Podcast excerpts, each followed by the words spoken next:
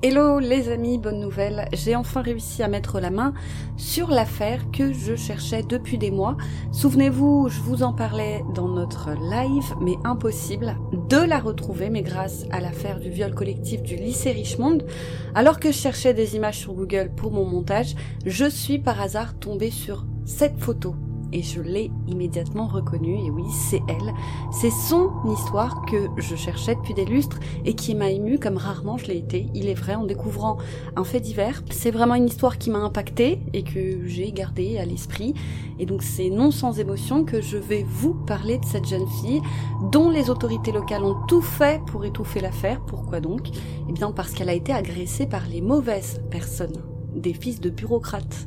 Dès lors, sachant sa fille condamnée et ses agresseurs protégés, la mère de cette jeune fille a décidé de lancer une bouteille à la mer, filmer sa fille sur son lit d'hôpital et diffuser les images pour alerter l'opinion publique. Voilà en tout cas là où moi j'en étais restée, l'histoire d'une mère héroïque qui a sauvé sa fille mourante de l'injustice.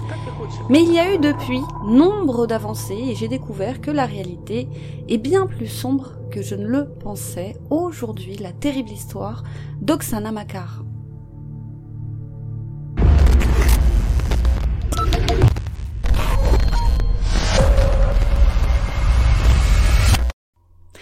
Oksana Makar est une belle adolescente de 18 ans. Elle a grandi à Mykolaïv, dans le sud de l'Ukraine, et le moins que l'on puisse dire, c'est qu'elle n'a pas eu une enfance facile. Elle a dès l'âge de 9 ans été arrachée à ses parents et placée dans un orphelinat, après que son père et son beau-père aient été emprisonnés pour trafic de drogue et que sa mère ait été reconnue coupable de vol et condamnée à trois ans de prison. Elle va y rester quelque temps, entre-temps sa mère sort de prison, Oksana, elle, reste à l'orphelinat, mais à 11 ans, elle décide de fuir et elle abandonne l'école dans la foulée. Dès lors, elle va commencer une vie de errance, faite de menus larcins et se livrant, alors qu'elle n'est encore qu'une enfant, à la prostitution. Donc on peut légitimement se poser cette question, que cherchait-elle à fuir pour préférer la rue et la prostitution à cet orphelinat?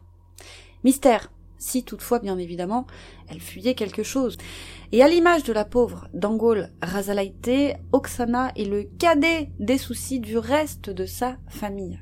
La vie est dure, mais Oksana tient bon, les années passent, et alors qu'elle vient d'avoir 18 ans, et comme il lui arrive de le faire, elle se rend dans un pub de Mykolaïv, le Ribka, pour boire quelques verres et s'amuser un peu. Nous sommes alors le 8 mars 2012, et dans ce bar, elle rencontre deux hommes, un certain Maxime Prisnikov, 23 ans, et Artem Pogosian, 21 ans. Maxime travaille comme avocat au département de la culture pour le conseil municipal de Mykolaïv. Artem, lui, est originaire d'une famille de bureaucrates. Je n'ai pas réussi à trouver sa profession. Et les deux jeunes hommes ont l'air, ma foi, tout à fait sympathiques, mes problèmes. Oksana ne remarque pas qu'on la saoule volontairement. Puis après un moment, Maxime et Artem lui proposent de continuer la soirée chez un ami à eux, non loin de là, un certain Yevgeny Krashnochek. Yevgeny a lui quitté le domicile familial alors qu'il avait seulement 17 ans, il est marié, il a une petite fille et il vit avec femme et enfant dans une auberge et il vit de petits boulots. Oksana ne se méfie pas, au contraire. Elle accepte cette invitation sans se douter que dès qu'elle aura mis les pieds dans cet appartement, elle deviendra la proie de ce groupe d'hommes bon chic bon genre et bien sous tout rapport, qui n'ont en réalité qu'une seule chose en tête, profiter d'elle. Pourquoi la draguer et obtenir, peut-être plus tard, qui sait ses faveurs, s'ils peuvent directement se servir? On ne sait pas avec certitude ce qu'il s'est passé dans le huis clos de cet appartement, mais rapidement les trois hommes se font insistants et pressants. Mais Oksana est claire. Elle ne veut rien de sexuel avec eux. Alors tant pis pour elle. Ils se jettent sur elle. Elle est frappée et elle est violée à tour de rôle. Impossible pour elle de s'enfuir. Oksana est maîtrisée sans aucune peine par ses assaillants. Elle hurle, elle se débat, elle pleure, elle menace. Elle dit qu'elle va porter plainte et ces simples mots vont sceller son destin puisque ça fait tilt dans l'esprit des agresseurs. Et oui, si elle les balance, ils sont cuits. Alors les trois hommes décident de finir le travail, d'éliminer ce témoin gênant. Pour ce faire, ils l'étranglent avec une corde. Oksana lutte pour sa vie, mais en vain, puisqu'elle perd connaissance. À ce moment, les trois garçons pensent qu'elle est morte, et ils vont se montrer euphoriques. Tuer quelqu'un, c'est quelque chose, et ça les amuse, alors pour fêter ça, ils décident de la violer à nouveau, à tour de rôle. Ils pensent alors violer une dépouille, une dépouille sans vie, on parle alors tout de même de nécrophilie, mais en réalité Oksana est toujours en vie, elle est simplement évanouie. Pour se débarrasser d'elle, il décide de l'envelopper dans une couverture et d'abandonner son corps dehors. Il y a un chantier non loin de là, avec un bâtiment désaffecté, alors ils se disent que c'est l'endroit parfait. Alors le petit groupe s'en va dans la nuit. Arrivé là-bas, il jette dans le sous-sol poussiéreux du bâtiment désaffecté de ce chantier la pauvre Oksana.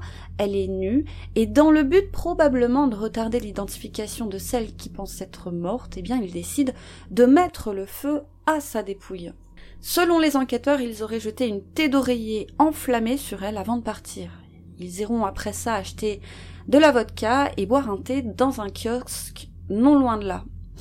Voilà, les jeunes hommes pensent ainsi que jamais personne ne pourra remonter jusqu'à eux, mais comme je vous le disais, Oksana n'est pas morte. Elle est toujours inconsciente et son corps se transforme progressivement en brasier. C'est dix heures que la jeune fille passera étendue là le feu continuant à ronger son corps une bonne partie de la nuit malgré les températures plutôt froides. Et puis un miracle se produit, Oksana reprend connaissance. Le jour se lève à peine, mais elle ne peut rien faire. Son état est dramatique. Le feu a rongé plus de 55% de son corps. Elle devrait déjà être morte, mais non, elle est parfaitement consciente. Elle crie, elle pleure, mais personne ne l'entend. Elle déclarera plus tard je ne pouvais pas sentir mon corps, au début je criais à l'aide, mais il n'y avait personne, j'ai commencé à prier, je pensais que j'étais morte, je me souviens que c'était comme si j'étais dans un brouillard. Heureusement, alors que cela fait tout de même dix heures qu'elle a été déposée là et brûlée, un badaud entend ses gémissements et vient à son secours. Oksana est transportée dans un état critique à l'hôpital le plus proche, mais cet hôpital, par manque de moyens, n'est absolument pas équipé pour soigner de telles blessures. Alors décision est prise de l'envoyer en urgence dans le centre pour grands brûlés de Donetsk, et les souffrances d'Oksana sont telles qu'on la plonge artificiellement dans le coma. Ses poumons sont carbonisés de l'intérieur, tellement qu'ils sont irrémédiablement endommagé. Son corps présente de nombreux traumas, vestiges de son passage à tabac, mais ce n'est pas tout. À Donetsk, les médecins n'en reviennent pas de voir arriver cette adolescente martyre. Ils ont rarement vu des personnes encore en vie avec de telles blessures. C'est un miracle et à peine sa civière a-t-elle passé le pas de la porte de cet hôpital qu'elle est conduite en salle d'opération. Il faut lui amputer d'urgence le bras droit ainsi que ses deux pieds. Ils sont en cendres. Et c'est désormais la gangrène qui menace de gagner les autres parties de son corps, alors il faut tout couper ou elle va mourir. Et voilà Oksana qui se réveille sur son lit d'hôpital. Elle découvre l'horreur, elle n'a plus de pieds et il lui manque un bras. À son réveil, forcément, les policiers se précipitent à son chevet pour l'interroger. Que lui est-il arrivé? Cette fameuse nuit du 8 mars 2012 Oksana est faible, mais elle peut parler, alors elle raconte. Sa rencontre avec les deux jeunes hommes, la fin de soirée dans l'appartement du troisième, les coups, les viols successifs, cette corde autour du cou, puis c'est le trou noir. Elle se souvient juste s'être réveillée dans le bâtiment désaffecté. effectivement, un examen gynécologique va révéler des traces d'agression sexuelle. Elle dit vrai, et deux des trois ADN des bureaux qu'elle va nommer seront retrouvés sur elle. Alors les enquêteurs se mettent au travail et ils vont réussir sans trop de difficultés à confondre les agresseurs et ils sont mis sous les verrous à peine trois jours après l'agression. Mais voilà, problème, ces agresseurs ne sont pas monsieur tout le monde. Deux d'entre eux font partie des familles les plus haut placées à l'échelle locale et régionale. La mère adoptive de Maxime était à la tête du conseil du district de Yelanetsk avant de prendre sa retraite en 2009. Yelanetsk se situe à environ 90 km de Mykolaïv. Quant au père d'Artem, c'est un ancien haut fonctionnaire au bureau du procureur du district de Mykolaïv. Concernant Yevgeny, il n'a pas de famille, aucune connexion haut placée, Donc lui, en quelque sorte, tout le monde s'en fiche. Mais les deux autres, avec eux, on ne rigole pas. Leurs familles ont des relations qui vont jusqu'aux plus hautes instances politiques du pays. Alors en catimini, après quelques coups de fil, Maxime et Artem sont relâchés. Nous sommes alors le 13 mars, soit moins d'une semaine après le drame. Les deux jeunes hommes sont libérés dans la plus grande discrétion. Le dernier, lui, continue de croupir en prison. La mère d'Oksana, quant à elle, Tetiana Surovitska, qui s'était précipitée à son chevet dès l'arrivée de sa fille à l'hôpital, a été horrifiée, bien évidemment, en découvrant sa fille unique sur son lit, dans cet état terrible. Un employé de l'hôpital a déclaré d'ailleurs au sujet d'Oksana, en fait, nous ne nous attendions pas à ce qu'elle survive. Ses blessures étaient si graves. Elle avait été maintenue en vie artificiellement par des machines, mais au fil du temps, ses tissus mouraient peu à peu. Donc, cela veut dire que même si Oksana est en vie, en réalité, elle se meurt à petit feu. Sa mère le sait, et elle a eu vent forcément de la libération des deux agresseurs. Elle a bien compris que grâce aux relations de leur famille, ils risquaient probablement de s'en tirer, et ça c'est hors de question pour cette femme insupportable même, mais force est de constater que l'affaire est littéralement en train d'être étouffée par les autorités. Alors elle décide d'alerter l'opinion publique et de filmer sa fille sur son lit d'hôpital. C'est là sa seule chance, Oksana au début refuse, mais Tetiana ne lui laisse pas le choix. La corruption règne dans le pays et elle sait que seul le peuple ukrainien, en criant sa colère, pourra faire avancer les choses. C'est un coup de poker et ce coup de poker va marcher. Elle poste sur internet une vidéo d'une minute et 18 secondes où on peut la voir essayer de convaincre sa fille de parler de son calvaire. Oksana essaye tant bien que mal d'expliquer les choses, elle est traumatisée, les journaux ukrainiens écriront, on pouvait voir l'agonie dans ses yeux. Et toujours dans cette vidéo, Tetiana demande à sa fille comment elle voudrait que ses agresseurs soient punis, ce à quoi la jeune fille a répondu, je cite, Ils devraient être abattus, leurs testicules arrachés et donnés aux chiens, ou simplement être envoyés en prison et voir ce qui leur arrive là-bas. Et cette vidéo va devenir virale, cumulant des millions et des millions de vues en seulement quelques jours. Elle inonde littéralement les réseaux sociaux et toutes les presses du pays jusqu'à connaître un retentissement mondial. Le visage de celle qui est désormais surnommée la suppliciée ukrainienne fait ainsi le tour des presses du monde entier. Et forcément, le monde, mais aussi et surtout le peuple ukrainien, en apprenant cette sordide histoire, réclame justice. Fini la corruption, fini les privilèges, les Ukrainiens veulent la peau des bourreaux, des manifestations spontanées sont organisées partout dans le pays, à Odessa, à Kharkiv ou encore à Lviv. On peut lire des slogans du type Donnez-nous ces salauds. Mais de manière inattendue, nombre de personnes vont également prendre fait et cause pour les trois agresseurs, allant même jusqu'à les surnommer les héros. Selon leurs partisans, Oksana était une fille légère qui n'avait pas à sortir la nuit. On pouvait lire par exemple Moi je suis de leur côté, ce sont des héros. 18 ans et ça traîne dans les bars. Là ça bien fait pour cette Certains grands médias sont même eux aussi venus au secours des bourreaux, à la demande peut-être des familles qui sait. En tout cas, la campagne de dénigrement vis-à-vis de la victime commence alors, le but, décrédibiliser sa parole. La chaîne de télévision nationale 24 TV avait par exemple effectué un sondage demandant si Oksana était ou non responsable d'une quelconque manière de cet événement tragique. Eh bien, parmi les personnes interrogées, 77% ont répondu que oui, elle était responsable de ce qui lui était arrivé, contre 22 qui ont dit que non, elle n'avait aucune responsabilité dans son agression. Et elle est bientôt surnommée par ses détracteurs la loose girl, à savoir une fille à la morale légère, une femme de petite vertu. Je vous laisse cette incroyable définition de loose girl que j'ai trouvée sur internet. On placarde bientôt partout son passé de prostituée en omettant l'orphelinat. On parle de ce bar, on parle des inconnus, on parle du monde de la nuit. Et en parallèle à tout ça, Oksana, elle, continue de se battre pour sa vie. Elle est à l'agonie sur son lit d'hôpital.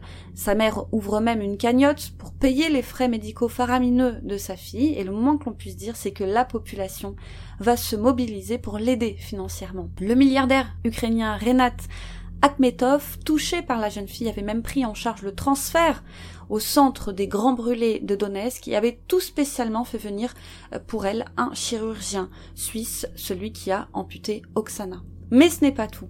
Oksana a besoin d'énormément de sang. Alors dans un élan de solidarité que j'ai simplement trouvé incroyable, les 14 et 15 mars, les Ukrainiens ayant un groupe sanguin compatible se sont présentés spontanément et en masse à l'hôpital de Donetsk pour donner de leur sang. Parmi eux, on retrouve 150 habitants de Mykolaïv, plus de 60 habitants de Donetsk et plus de, tenez-vous bien, 150 policiers de Donetsk. Pourquoi J'ai trouvé ça admirable. Peut-être que c'était pour donner l'exemple, peut-être que c'était d'une certaine façon pour eux-mêmes montrer leur mécontentement, peut-être qu'ils ont été touchés comme tout le monde par cette affaire. Qui sait, en tout cas, ils sont 150 policiers tout de même à venir aux portes de l'hôpital. Oksana et sa mère ne sont plus seuls et les Ukrainiens croient en sa guérison. Oksana est une guerrière et il pense sincèrement qu'elle s'en sortira, mais la réalité est bien plus cruelle que ça. Les docteurs, eux, savent qu'elle est condamnée, à moins d'un autre miracle. Pour vous donner une idée, les médecins lui ont d'abord donné 2% de chance de s'en sortir. Oksana a été brûlée au troisième et quatrième degré sur la moitié de son corps, ses reins étaient carbonisés. Des spécialistes ont même souligné qu'en 30 ans de pratique, ils n'avaient jamais vu ça. Habituellement, l'espérance de vie, dans le cas de figure d'Oksana, est de 2 à 3 heures maximum. Mais cet ultime miracle n'aura pas lieu, l'état d'Oksana se détériore, tous les organes les plus importants d'Oksana sont touchés, mais la plus grande menace vient de ses blessures aux poumons, qui saignent en permanence. Et puis finalement, 21 jours après son agression au petit matin, le cœur d'Oksana lâche, suite à une hémorragie au poumon. Elle est réanimée d'urgence, les médecins tenteront de la réanimer trois fois à grands coups de défibrillateur, mais les dommages sont tels qu'Oksana ne se réveillera jamais. Elle meurt après 21 jours d'agonie à l'âge de seulement 18 ans. On pouvait lire dans la presse à ce sujet, vers 6 heures du matin, le cœur d'Oksana a commencé à défaillir. Tout le monde a commencé à courir, Tetiana s'est mise à pleurer et selon les règles, elle a été emmenée hors de la pièce, puis à 7h30, c'était officiel, Oksana était morte. Quant à Tetiana, elle dira Elle est morte avec le sourire. Quand j'ai couru pour lui dire au revoir, elle était dans le coma. Elle a souri. Elle a remercié le travail formidable des soignants et a juré de se battre jusqu'à son dernier souffle pour envoyer les tueurs de sa fille derrière les barreaux. Quant à l'annonce de la mort d'Oksana, forcément, elle provoque une onde de choc. L'opinion publique se fait de plus en plus pressante vis-à-vis -vis des autorités qui vont réagir dans la journée, puisque seulement quelques heures après le décès d'Oksana, un porte-parole du ministère de l'Intérieur ukrainien va annoncer que les trois hommes ont été inculpés de viol et de meurtre et de ce fait qu'ils risquaient la prison à vie. Retour à la case prison pour les deux bourreaux qui avaient été libérés. Les funérailles ont eu lieu le 30 mars dans la commune de Luc, et comme Oksana est morte célibataire, elle a été enterrée dans une robe de mariée conformément à la tradition locale. Tetiana a invité qui le voudra à venir dire un dernier au revoir à sa fille, et nombreux sont ceux à faire le déplacement, une manière aussi de maintenir la pression sur les autorités. La maman a aussi annoncé dans la foulée qu'elle utiliserait l'argent qu'elle avait collecté pour acheter une pierre tombale une pierre tombale appropriée pour Oksana, et qu'elle donnerait la totalité du reste de l'argent à une autre victime d'abus sexuels qui était, à l'heure où elle parlait, toujours plongée dans le coma dans un hôpital local. Et si Oksana est morte, l'affaire, elle, est loin d'être terminée. Bientôt une vidéo va fuiter sur la toile. Ce sont les images de l'interrogatoire d'Evgeny. Ce sont les images de l'interrogatoire d'Evgeny et elles vont révulser nombre d'Ukrainiens. Sur ces images, le jeune homme décrit sans aucune émotion comment il a violé et étranglé cette fille qu'il a rencontrée par hasard, d'abord avec ses mains, puis avec une corde. Ses paroles et son comportement détaché choquent. Et puis les Ukrainiens en ont marre. Le meurtre d'Oksana met encore plus en lumière ce qui est appelé les crimes de gros bonnets des crimes commis soit par des enfants d'agents publics, soit par des fonctionnaires eux-mêmes, qui sont autant que faire se peut glissés sous le tapis. On dénonce aussi leur attitude méprisante à se croire au-dessus des lois. D'autres affaires avaient fait parler d'elles, avant déjà l'affaire d'Oksana, comme l'année précédente en 2011 où Roman Landik, 37 ans, fils d'un député et mari d'une élue locale, avait battu le mannequin Maria Korchunova, 20 ans, en public. C'était dans un restaurant boîte de nuit et il l'avait sévèrement battue parce qu'elle avait eu le malheur de refuser ses avances, elle avait refusé de passer la nuit avec lui et elle avait fini à l'hôpital, le nez cassé, une commotion cérébrale, des cervicales brisées. Roman avait été à deux doigts de s'en tirer en rejetant toute la faute sur Maria avant de devoir fuir le pays pour échapper à une condamnation face au tollé général qu'avait provoqué la diffusion sur Internet des images de l'agression de Maria, qui avait été capturée par la vidéosurveillance de l'établissement et qui prouvait, comme le disaient d'ailleurs les témoins oculaires, que Maria ne s'était pas jetée sur lui, ne l'avait pas menacé ou autre. Elle avait juste été tabassée. On les appelle les Mazoris. Quand ils sont impliqués dans des crimes, la plupart de ces cas restent impunis ou avec des punitions trop légères pour la gravité de ce qu'ils ont fait. Les infractions routières, par exemple, ne sont tout simplement même pas pris en compte la plupart du temps. Et de ce fait, il est courant que les enfants de la nomenclatura ukrainienne organisent des courses de voitures, et eh bien oui, pourquoi se priver? Puisqu'ils ne risquent rien, ou des courses de moto la nuit dans des rues. Et des routes fréquentées, il y a eu des accidents, il y a eu des collisions, il y a eu des morts, il y a eu des blessés, mais il y a rarement eu de condamnation. Et tout ça, toute cette impunité que les Ukrainiens croient voir chez les classes les plus puissantes, tout ça a créé un ras-le-bol dans l'esprit de nombre d'Ukrainiens, une impression de justice à deux vitesses en fonction de son statut. Alors la question est la suivante. Pour nombre d'Ukrainiens, les deux Mazoris vont-ils réussir à échapper aux condamnations qu'ils méritent? Eh bien comme vous le verrez, oui et non. Le procès des bourreaux s'ouvre le 24 mai 2012 au tribunal de Mykolaïv et la stratégie des deux fils d'eux, les Mazoris comme on les surnomme, eh bien c'est de tout mettre sur le dos de Yevgeny. Maxime et Artem expliquent qu'ils étaient au bar à boire et à discuter. Sachez d'ailleurs pour la petite histoire qu'ils ne se connaissaient pas plus que ça. Ils n'étaient pas de grands amis, hein, ils buvaient comme ça. C'était plus des connaissances qu'autre chose en réalité. Lorsqu'Oksana est venue s'asseoir à côté d'eux, et elle a demandé s'ils voulaient bien lui payer une vodka. Ils ont alors engagé la conversation, et puis après pas mal de verres, ils ont décidé de finir la soirée chez un autre homme, le fameux Yevgeny. Et d'après eux, c'est Yevgeny qui a violé, puis étouffé, puis reviolé Oksana. Les deux pensaient alors qu'elle était déjà morte lorsqu'ils l'ont amenée sur le chantier. C'est pour ça qu'ils ne l'ont pas secourue, disent-ils. Mais en aucun cas, ils ne l'ont tuée. Et puis la manière dont a été brûlée vive Oksana a aussi été abordée. Comment une simple tête d'oreiller a pu embraser la jeune femme sur plusieurs heures. Beaucoup pensent que c'est sûrement tout le linge du lit qui avait été enflammé et jeté sur elle pour effacer les traces. Mais les avocats des accusés vont dire qu'en fait, oui, les bourreaux ont jeté les draps, les oreillers, etc. Et ils y ont effectivement mis le feu, mais ils ont déposé Oksana à côté, dans la pièce.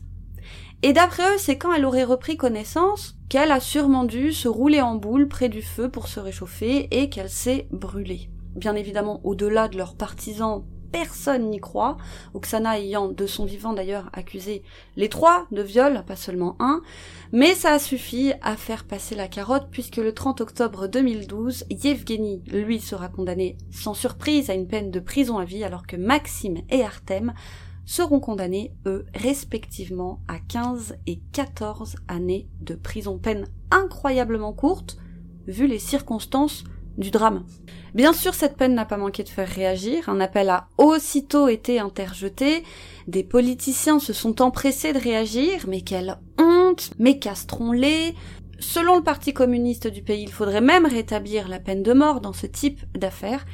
Mais quelle valeur donner à toutes ces paroles de politiciens lorsque l'on sait que le président ukrainien de l'époque avait dit c'était des mois plus tôt, c'était lors des manifestations qui avaient lieu aux quatre coins du pays concernant cette affaire.